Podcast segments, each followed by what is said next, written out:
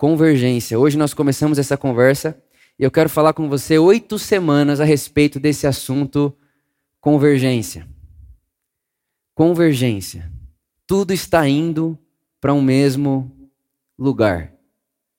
E é essa a vontade de Deus, é assim que Jesus revela o desejo de Deus, e eu quero passear com você durante essas oito semanas nessa conversa, e de verdade mesmo, de verdade, eu acredito que essa conversa, que essa, esse pensamento, que essa consciência pode ser revolucionário na nossa comunidade, aonde você vive, na sua casa, na sua família, no jeito que você trabalha. Eu de verdade estou com muita expectativa para essa série, ela já está no meu coração há muito tempo, mas a gente preferiu esperar vocês estarem aqui presencial para não fazer ela de maneira online. Então ela já está dentro de mim há muito tempo, é como você falou, que eu quero falar isso, eu quero falar isso, eu quero falar isso, mas a gente estava esperando chegar né, esse momento de você aqui de novo presencial para a gente então dar início aí a essa conversa. Então que o Espírito Santo ilumine Jesus e ponha vida em cada palavra e vida em cada letra lida aqui para que encontremos essa realidade onde todas as coisas convergem na pessoa de Jesus. Amém. Eu quero ler com você primeiro João capítulo 17. Se você quiser ler comigo, João capítulo 17, eu vou ler o versículo 20. João capítulo 17, versículo 20.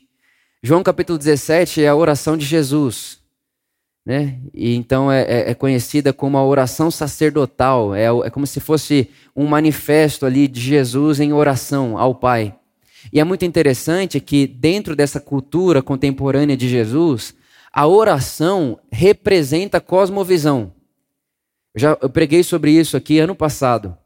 Oração para um judeu é cosmovisão.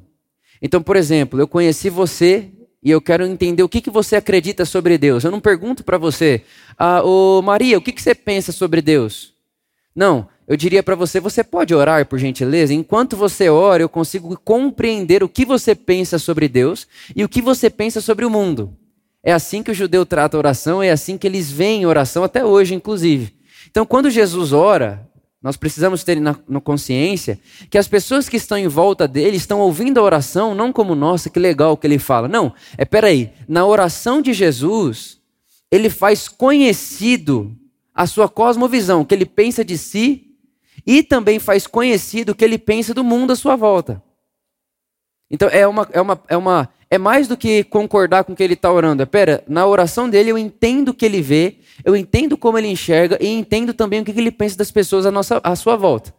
Tá, então é isso que Jesus está fazendo aqui agora. Ele está orando. E mais do que isso, quando nós cremos, né, é isso que nós, né, isso que significa sermos cristãos, nós cremos que Jesus é Deus, que Jesus é o Senhor, né, que Jesus ele tira, né, toda essa ideia de Deus de ídolo é como se você e eu vivêssemos num dia nublado.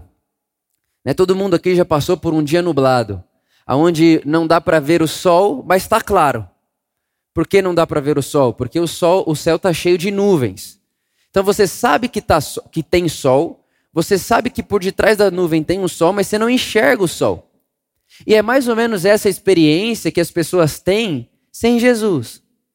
Elas sabem que existe um Deus, sabe que tem alguém que ilumina todas as coisas, sabem que tem um ser, né? a ciência chama de personalidade, sabe que tem algo, mas qual que é a forma dele? É, é esse negócio que ilumina, ele é triângulo, ele é quadrado, ele é retângulo, o que, que é isso?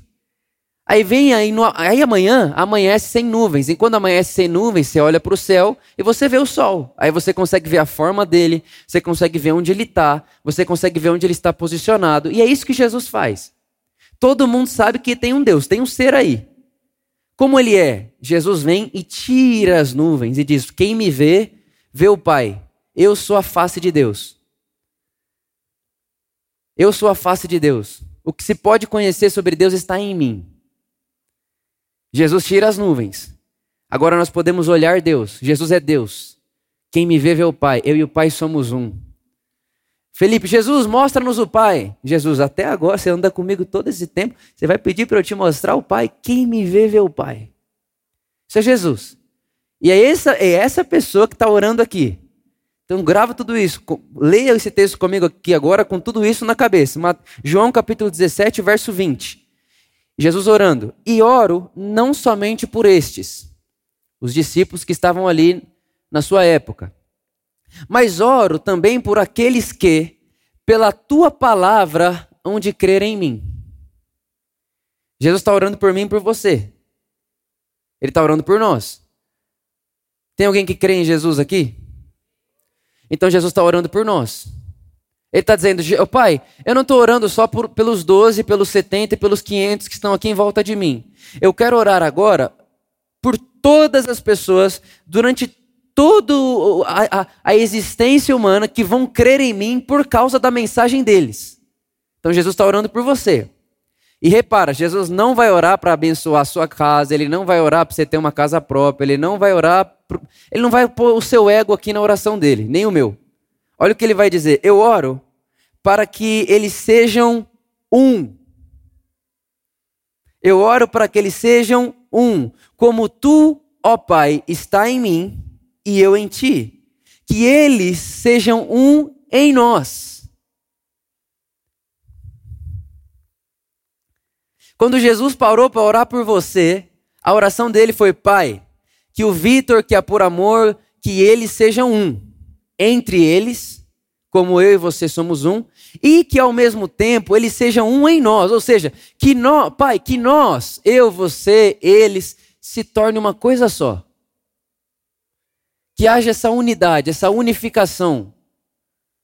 Eles em mim, eu neles, nós em você, você em nós o Vitor na Maria, Maria no, na, na, na, Joana, a Joana na, no Tiago, e, e por aí vai, um no outro e nós em Deus.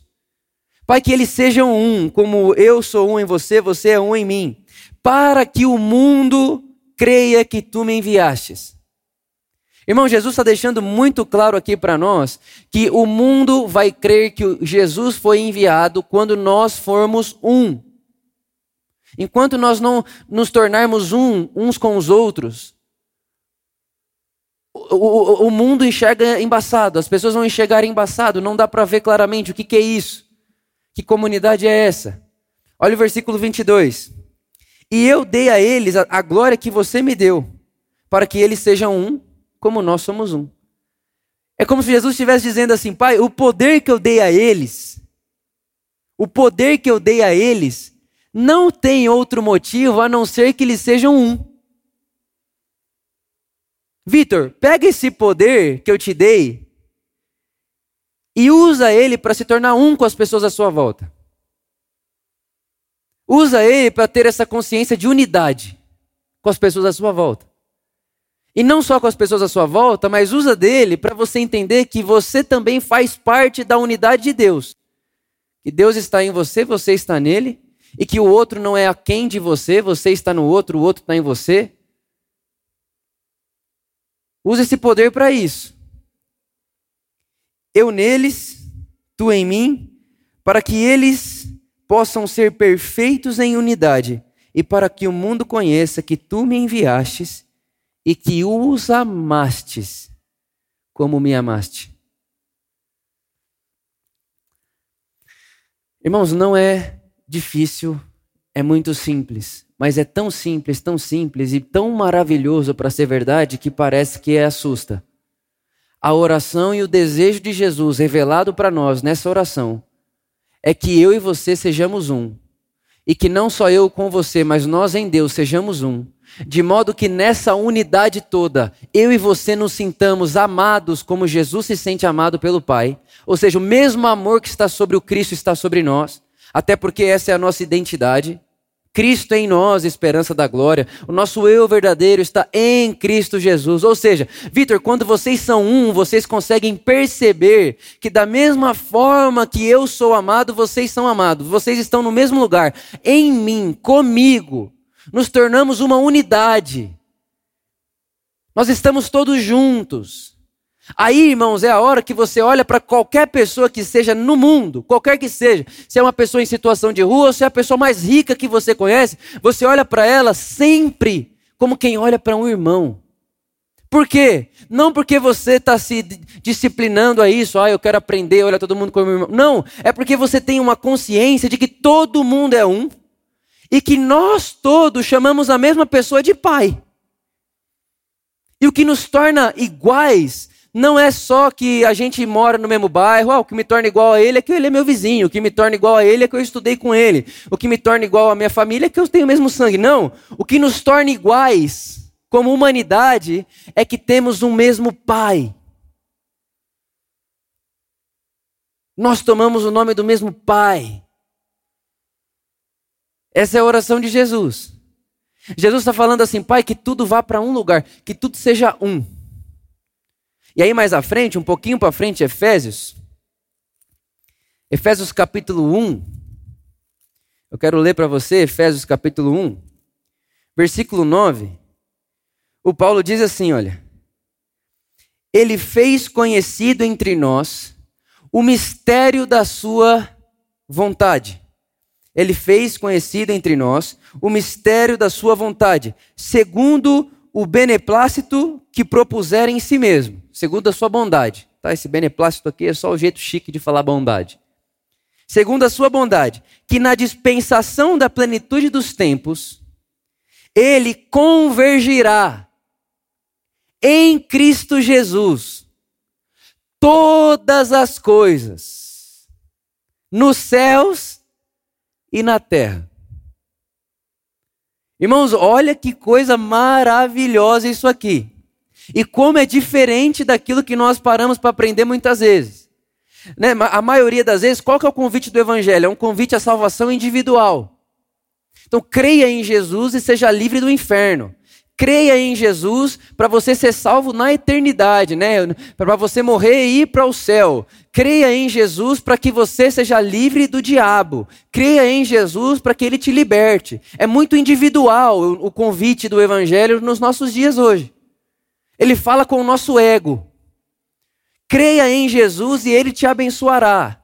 Creia em Jesus e ele satisfará o desejo do seu coração. Creia em Jesus. É como se o convite do evangelho fosse individual. Só que não me parece muito isso que o apóstolo Paulo está propondo, e também não me parece muito isso que Jesus propôs em sua oração. Me parece que o convite do evangelho não é Vitor, creia em mim individualmente e seja salvo do inferno ou salvo dessa era presente. Me parece que o evangelho é a maneira de Deus resgatar, redimir todas as coisas. Todas. Não só o ser humano, não só o Vitor, mas todas. O convite do Evangelho não é aceite Jesus e não vá ao inferno. O convite do Evangelho é Deus está redimindo e curando o mundo todo. Ele já começou isso. Ah, Vitor, mas olha tanto de mal que tem. Ele já começou. Quando Jesus ressuscita, ele está dizendo: tudo que era morte vai passar a ser vida, tudo que é feio vai passar a ser bonito, e tudo que é treva vai passar a ser luz. Ele já iniciou. Quando Jesus ressuscita, o poder da ressurreição está está, é, é, é possível no mundo. O Evangelho vai dizer: Deus está em Cristo reconciliando todas as coisas. Quer fazer parte? Quer fazer parte da redenção de todas as coisas? As que estão nos céus, as que estão na. Quer fazer parte? Olha como muda. Olha como muda. Não vai sobrar espaço para minha fé individual. Não vai sobrar espaço para eu entrar no meu quarto de oração e falar: Meu Pai que está no céu, santificado seja o teu nome, venha a mim o teu reino, seja feita a tua vontade na minha vida, assim como é feita no céu, faça na minha vida, perdoa os meus pecados, não sobra espaço para essa oração, porque Jesus ensinou que a gente deve orar: Pai nosso que estás nos céus, santificado seja o teu nome, venha a nós o seu reino, porque se vier só na minha casa e não vier na do meu vizinho, Pai, eu não estou satisfeito, porque eu e ele somos uma coisa só.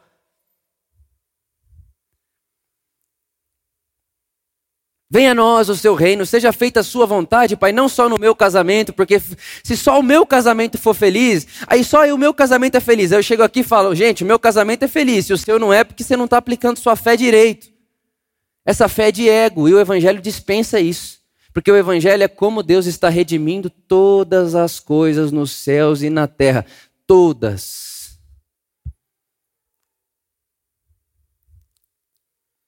O Evangelho não é como Jesus salva você do inferno. O Evangelho é como Jesus inaugura no mundo um poder de ressurreição que agora já está permeando toda a terra, como um grão de fermento levedando a massa. Talvez você não veja, talvez eu não veja, mas já está liberado. Jesus está no mundo, redimindo todas as coisas. E é interessante que existe uma diferença de redimir, de resgatar e de substituir. Esse mundo não vai ser substituído, esse mundo está sendo resgatado. Você e eu também. Irmãos, presta atenção. Jesus morre, certo? Rebentaram Jesus. Isaías capítulo 52, verso 14 diz que ele nem parecia um ser humano, de tão desfigurado que ele estava. Arrebentaram Jesus. Ele morre. Quando ele ressuscita, ele não ressuscita com um corpo substituído. Ele ressuscita com um corpo que é o corpo que ele tinha morrido, porque quando ele aparece, ele tem cicatriz. Ou seja, Jesus não ganhou um corpo novo. Não, é aquele corpo dele resgatado. Aquele corpo dele ressuscitado. Por quê? Porque Deus, irmão, presta atenção. Quando nós morremos, a nossa história não fica agora morreu, acabou. Não ela vai na ressurreição, de alguma forma, de algum jeito, de alguma maneira que só Deus sabe, Deus está usando do caos desse mundo, Deus está usando das doenças desse mundo, dos traumas que tem em mim e em você, das cicatrizes da nossa vida, para que na ressurreição tudo isso que um dia foi doença, dor, trauma, se torne um sinal e um lembrete. Era, era isso que Jesus fazia. Olha para minha mão. Tomé, olha aqui na minha mão. Isso aqui para nós agora é um lembrete de como Deus inaugurou no mundo ressurreição e todas as coisas vão passar por lá. Todas. Todas as coisas. E aí quando você vai um pouquinho mais para frente, é o mesmo Paulo, um pouquinho agora no capítulo 2. Ele fala assim, ó, Efésios capítulo 2, verso 14, porque ele é a nossa paz o qual de ambos os povos fez um. Ele a nossa paz, o qual de ambos os povos fez um, e derrubou a parede de separação entre nós, abolindo na sua carne a inimizade. Isto é, a lei dos mandamentos que consistia em ordenança, para criar em si mesmo dos dois homens uma nova humanidade fazendo assim a paz. E além de quebrar o, a separação que existia entre um ser humano e outro, ele reconcilia ambos com Deus. Na onde, irmãos? Na cruz. A cruz é esse lugar aonde tudo converge. A cruz é esse lugar aonde a oração de Jesus é respondida e a cruz é esse lugar aonde todas as coisas estão indo para esse ponto, para esse lugar, para essa comunidade, convergindo para lá. Você pode perceber isso? A cruz ela não existe com uma haste, precisa de duas, necessariamente. E para ser cruz, precisa ser uma haste horizontal e outra vertical. Não dá para ter cruz sem haste horizontal e vertical. E eu não acredito que isso seja à toa, eu penso que é na cruz que a nossa relação vertical, eu e Deus, se resolve, e é na cruz que a minha relação com você se resolve. É o vertical e o horizontal. E quando eu falo com você, não só com você como ser humano, mas com tudo que rodeia a humanidade. Na cruz. A cruz, ela mostra para mim e para você um tipo de Deus que não existia, ele é sempre ascendente. É um Deus que, podendo matar, morre. Irmão, você pensa nisso. Jesus, Deus, o Deus que se fez carne, ele está lá, pendurado na cruz. Aí o pessoal, os romanos que estão prendendo, que estão batendo nele, fala assim: Ô oh, oh, oh, Jesus, você não é o filho de Deus? Sai daí. E aí Jesus está tipo assim: É isso mesmo, eu sou Deus. E é isso que eu vim fazer, mostrar para vocês que Deus, quando tem que matar ou morrer, ele morre. Eu vim contar para vocês que Deus não é como César, não, que pega uma tropa de anjo, guerreiro, bota a arma nas costas dos anjos e sai matando gente, matando inimigo, matando quem não crê, matando. Não, Deus não é isso. Deus tá, aqui Deus, ó. pendurado numa cruz, nu, se identificando com a nossa dor, se identificando com as nossas vergonhas, se identificando com a nossa humanidade, sendo morto por pessoas como eu e você. Deus está ali. É um Deus que, podendo se vingar, perdoa. Agora pensa nisso, irmãos. Tá lá, o povo está cuspindo nele, está batendo nele, está agredindo ele, e ele está assim: Pai, perdoa-os. O que, que ele está fazendo? Ele está corrigindo. Ele está corrigindo, ele está curando a fratura das relações sociais. Ele está dizendo, Vitor, por amor, quando alguém atingir você, quando alguém bater na sua cara, quando alguém for contra você, Pai, perdoa-os. Não é pai, faça a sua vingança. Não é pai, vá, faça a sua justiça. Pai, estabeleça a sua justiça, como se Deus fosse lá e fosse punir a pessoa que te fez mal. Não, irmãos, esse não é Deus revelado em Jesus. Deus não vai punir quem te fez mal. Nosso Deus, pendurado na cruz, ele olha para essas pessoas e diz: Pai, perdoa-os. Eles não sabem o que fazem. Eles estão cegos. Ele não está fazendo isso porque é o que ele quer. Ele está cego. É o que ele acha certo, é o que ele acha bom. Perdoa-os. Aí, irmãos, quando nós olhamos para essa cena e vemos isso, ah, não tem como eu não curar as relações à minha volta, não tem como. Eu vou gastar minha vida para curar as relações que me rodeiam. É na cruz, é na cruz que Jesus é traído, mas não trai de volta. É na cruz que Jesus é traído, mas não deixa de amar. É na cruz que Jesus é abandonado por todos os discípulos. E você sabe da história: Pedro nega Jesus três vezes. Três. Não conheço, não conheço, não conheço. Aí Jesus tinha dito: quando o galo cantar. Aí o galo canta. Irmãos, é muito impressionante que o texto de Mateus, capítulo 27, vai dizer: quando o galo canta, a Bíblia diz que Jesus procura Pedro com os olhos. Irmãos, eu estou falando para você de um Deus que, sabendo que Pedro tinha traído ele, ele procura Pedro com os olhos. Ele podia virar as costas. Ele podia falar: Você me traiu, Pedro, então no meu olho você não olha. Ele poderia baixar a cabeça, mas ele procura Pedro com os olhos. E quando você vai olhar o texto original, o texto original vai dizer que olhou apaixonadamente, tinha emoção ali, de modo que quando Pedro olha o olho de Jesus olhando ardentemente para ele, ele corre e vai chorar. Nós estamos falando de um Deus que quando se sente traído não vira as costas, mas olha em direção dos olhos de Pedro e diz: "Não mudou nada. Eu ainda te amo." Não tem como ver um Deus desse e não corrigir as relações. Não tem como ver um Deus desse e não achar que ele se importa com tudo o que acontece, com tudo que nos rodeia. Com todas as coisas. É assistindo a cena da cruz que nós nos tornamos um. É assistindo a cena da cruz que eu perco o medo de Deus. É assistindo a cena da cruz que eu corrijo a minha autoimagem, quem que eu sou, o que que eu sou, do que que ele me chama, como ele me enxerga, como ele me vê e como eu devo ver você. E não só você, mas tudo que foi criado, porque tudo que foi criado viu Deus que era bom.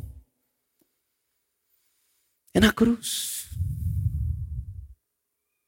Na cruz as relações se resolvem. A minha com você, a minha com ele. Na cruz. É na cruz que a gente entende, é no Evangelho, né? Jesus vai na casa de Zaqueu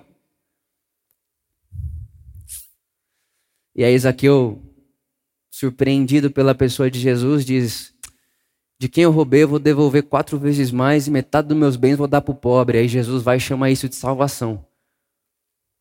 Mas por que Jesus chamou isso de salvação? Salvação é pela graça, mediante a fé. Sim, ele está dizendo a salvação. Porque isso daí também é convergir em Cristo. Os nossos bens não são só nossos. A salvação, porque um cara que era ambicioso, ganancioso, que roubava para ter mais, acabou de dizer que vai devolver quatro vezes mais e metade dos seus bens vai dar para o pobre? Salvação, porque não é sobre a salvação individual, é sobre uma sociedade, é sobre um mundo que está se curando de uma fratura.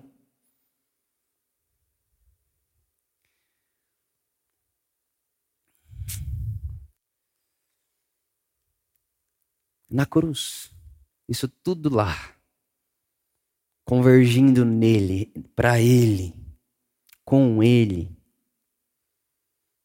na cruz.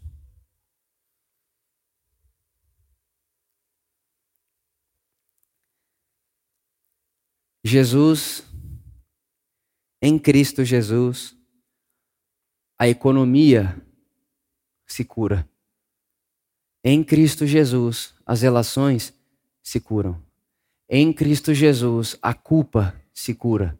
Em Cristo Jesus, a síndrome de aceitação se cura.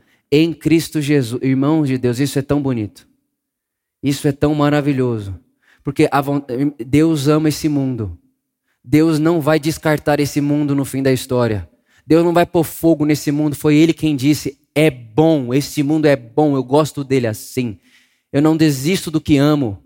Deus não desistiu de você porque te ama e você acha que Ele não ama tudo que Ele criou, Ele não está desistindo do mundo. Deus está no mundo, inserido no mundo, curando esse mundo que foi fraturado através da cena da cruz. Por isso, toda vez que você enxergar uma uma atitude de luz e você perceber, nossa, como isso aqui é crístico, como isso aqui está em Cristo, celebre, porque ali acaba de ser curada uma fratura do mundo.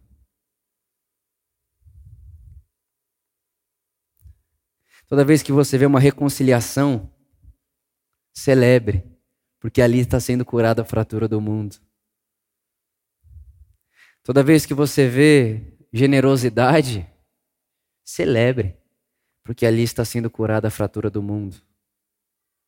Toda vez que você vê de alguma forma uma pessoa que está engajada intencionalmente, focada em se tornar mais parecida com o ser humano Jesus, celebre, porque ali está a cura do mundo.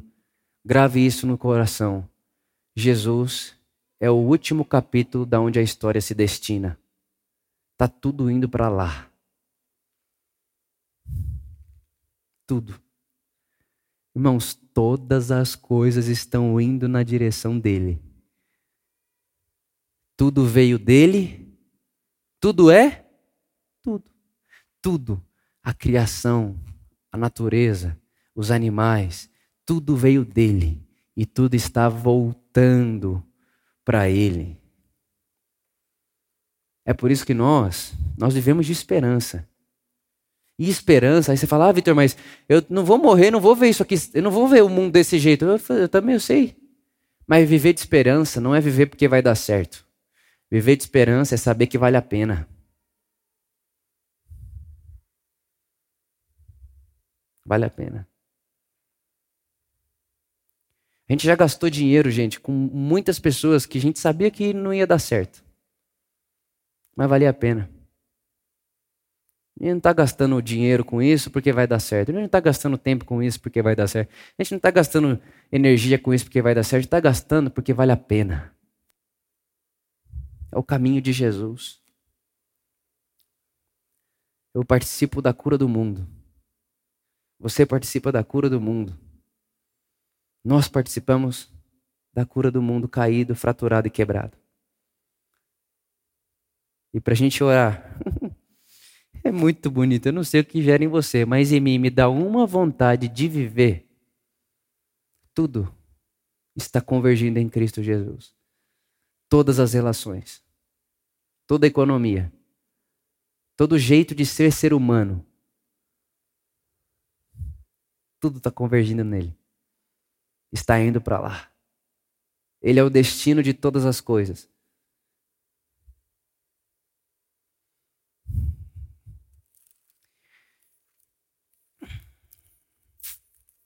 Colossenses, capítulo 1.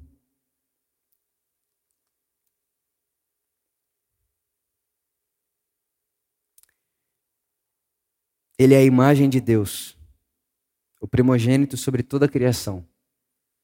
Porque nele foram criadas todas as coisas, nos céus e na terra. Todas. Não é só o ser humano. Todas. Deus amou o Deus amou o mundo. Todas as coisas. Porque nele todas as coisas foram criadas no céu e na terra, visíveis e invisíveis. Tronos, dominações, principados, tudo, todas as coisas foram criadas por ele e para ele. Ele é antes de todas as coisas e nele tudo subsiste. Ele é a cabeça do corpo, que é a igreja, é o princípio e o primogênito dentre os mortos. Para que em todas as coisas tenha preeminência, porque foi do agrado do Pai que nele habitasse corporalmente toda a plenitude da divindade, e que, havendo feito por ele a paz pelo sangue da sua cruz, por meio dele, reconciliasse consigo todas as coisas todas as coisas. Todas as coisas. Irmãos, a forma como você trata tudo importa. E eu não sei o que isso gera em você, mas em mim é revolucionário. Deus importa como eu trato todas as coisas. Todas. De como eu respondo você a como eu trato a minha cachorra. Deus importa. Só que a gente foi aprendendo, conforme o tempo, de um Deus que faz milagre. Qual que é o milagre? É um cego andar. Um cego andar não é milagre. Mas um cego ver, um paralítico andar, né? A gente foi aprendendo que Deus se manifesta milagroso assim. Sim ou não? Mas e se a gente tratasse tudo como milagre? E se a gente não esperasse? Porque a gente fica assim, Deus, né? Enfim, minha opinião. Então vem como prometestes, faz de novo Atos capítulo 2. E fica nesse negócio, Deus, faz esse lugar tremer. Eu, eu, eu, não, não. Não preciso disso. Milagre. É você estar tá aqui ou estar tá aqui.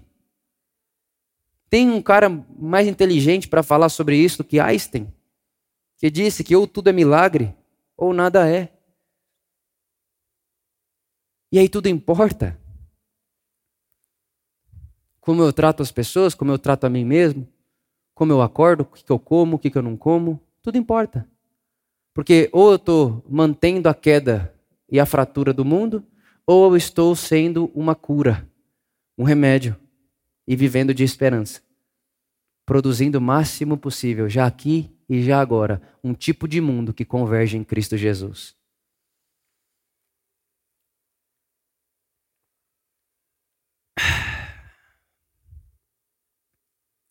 Milagre. Tomar água. Milagre. O corpo pede água, não pede? Quem ensinou ele a pedir água?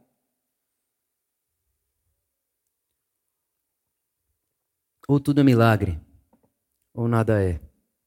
Cristo Jesus, em Cristo Jesus, para Cristo Jesus estão indo todas as coisas. E ele chama a mim e a você, não para uma salvação individual que amassageie o nosso ego, porque o ego é o inimigo do evangelho. O ego é o inimigo do evangelho. Mas para que eu e você entendamos que somos um. Porque nessa unicidade das coisas, o ego perde a força. Ele perde a força. Eu já falei para vocês, eu, tenho, eu sempre fui muito competitivo no esporte, sempre fui. Eu gostava de umas coisas assim, acho que eu já até falei, um cara num filme tinha o número 2 nas costas eu achava o máximo. Ele tatuou dois nas costas para contar para todo mundo que vem atrás dele que é o segundo. Você vai aprendendo essa competitividade e tal. Que o evangelho chega, o evangelho não deixa. Porque ele fala, mas não é sobre competitividade, é sobre colaboratividade. É sobre colaborar uns com os outros. Sim ou não? É. Ah, mas Vitor, você parou de treinar? Jamais. Você quer ganhar a prova? É claro. Mas com senso de colaboração e não de competitividade. Não quero ganhar para o que vem atrás de mim e ser o segundo. Não, eu só quero dar o meu melhor lá. Porque também é um milagre aquilo que eu estou fazendo. Poder correr, poder treinar e melhorar. Cara, como assim? Há dois anos atrás eu não fazia metade do que eu posso fazer hoje. O que, que é isso? Vitor, é seu corpo, eu que fiz. E fiz para ser assim. Você é adaptável. Você sabe que nós, a gente está sofrendo aqui por causa desse frio, sim ou não? Mas tem gente que mora nesse frio todo dia e acostumou. Sabia? Normal para eles, porque o ser humano é adaptável. Isso é milagre não é, irmãos? Comida. Você não gosta de uma coisa, começa a comer. Daqui a pouco você sente falta. Café sem açúcar. Quem toma café com açúcar aqui? Com açúcar. No final a gente vai orar por vocês. Não é doce de café, é café. Brincadeira. Mas eu me lembro até hoje, um dia um amigo meu falou assim para mim, Vitor, se você tomar café sem açúcar, você toma qualquer outra coisa depois na sua vida. Me senti desafiado, falei, tá bom. Fiquei um, um primeiro dia, irmão, é ruim. Segundo dia, péssimo. Terceiro dia, saudade do açúcar. Quarto dia, já falei, nossa. Quinto dia, nossa. Hoje, se tiver açúcar, não desce. Porque nós somos adaptáveis. Ou a gente enxerga Deus nisso, ou a gente vai ficar procurando Deus no tremer do templo e o templo não vai tremer.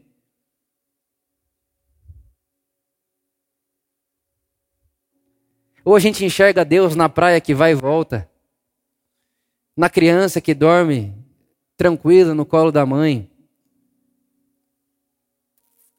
no respirar, no beber água e no poder abraçar, ou a gente vai ficar procurando uma manifestação de Deus e não vai achar.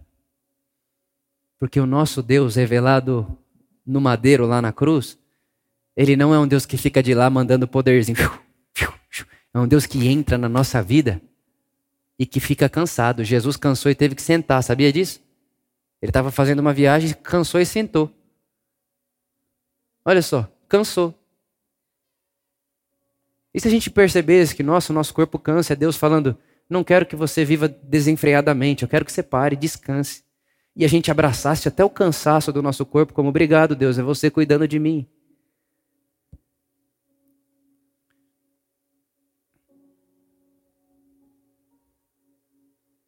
Vacina.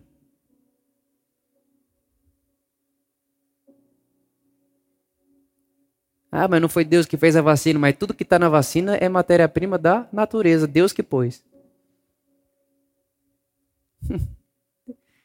ou Deus está, ou a gente vai viver iludido, decepcionado e procurando uma coisa lá que está aqui. Já ficou procurando chave de carro que estava no bolso? São as pessoas procurando Deus fora de si e fora da vida comum, ordinária e normal o dia a dia, o acordar, o dormir, o trabalhar, o descansar, o comer, o treinar, a relação, a família, o amor. Deus está.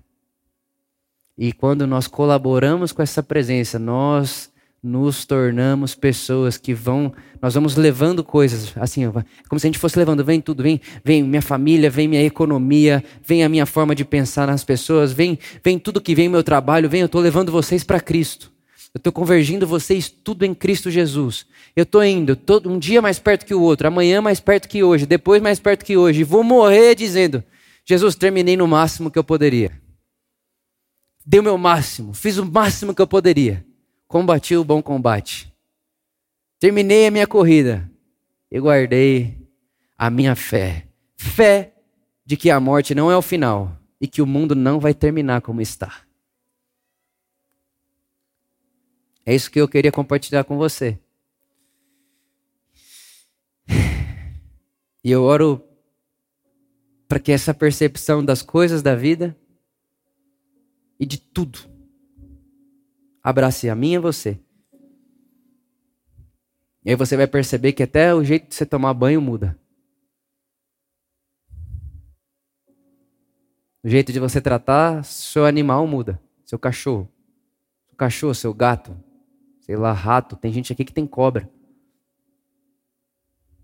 O jeito de você tratar sua televisão muda. O jeito de você mexer no celular muda. Porque Deus está. Ele está. E não tem nada, nada que não seja importante para ele. A forma como eu trato tudo e qualquer coisa importa. E importa muito. Amém. Pai, obrigado por tanto amor, graça e obrigado pela Sua presença distribuída no mundo, em nós, através de nós, e obrigado porque você não desistiu deste mundo. Não faria sentido nenhum, Pai, você erguer a cruz nesse mundo para desistir dele. Você não desistiu desse mundo. Você está curando o mundo. Nós queremos assim e viveremos nessa esperança levando a convergir em Cristo todas as nossas relações, seja elas pessoais, seja elas econômicas, sociais, trabalhistas, qualquer que seja a relação, nós estamos levando ela para você, Jesus, cristificando elas, para que elas encontrem um lugar em você, porque Jesus, nós cremos que você é o destino final de todas as coisas. Para você, tudo está indo, porque de você tudo veio existir. Cremos assim e te agradecemos. Amém.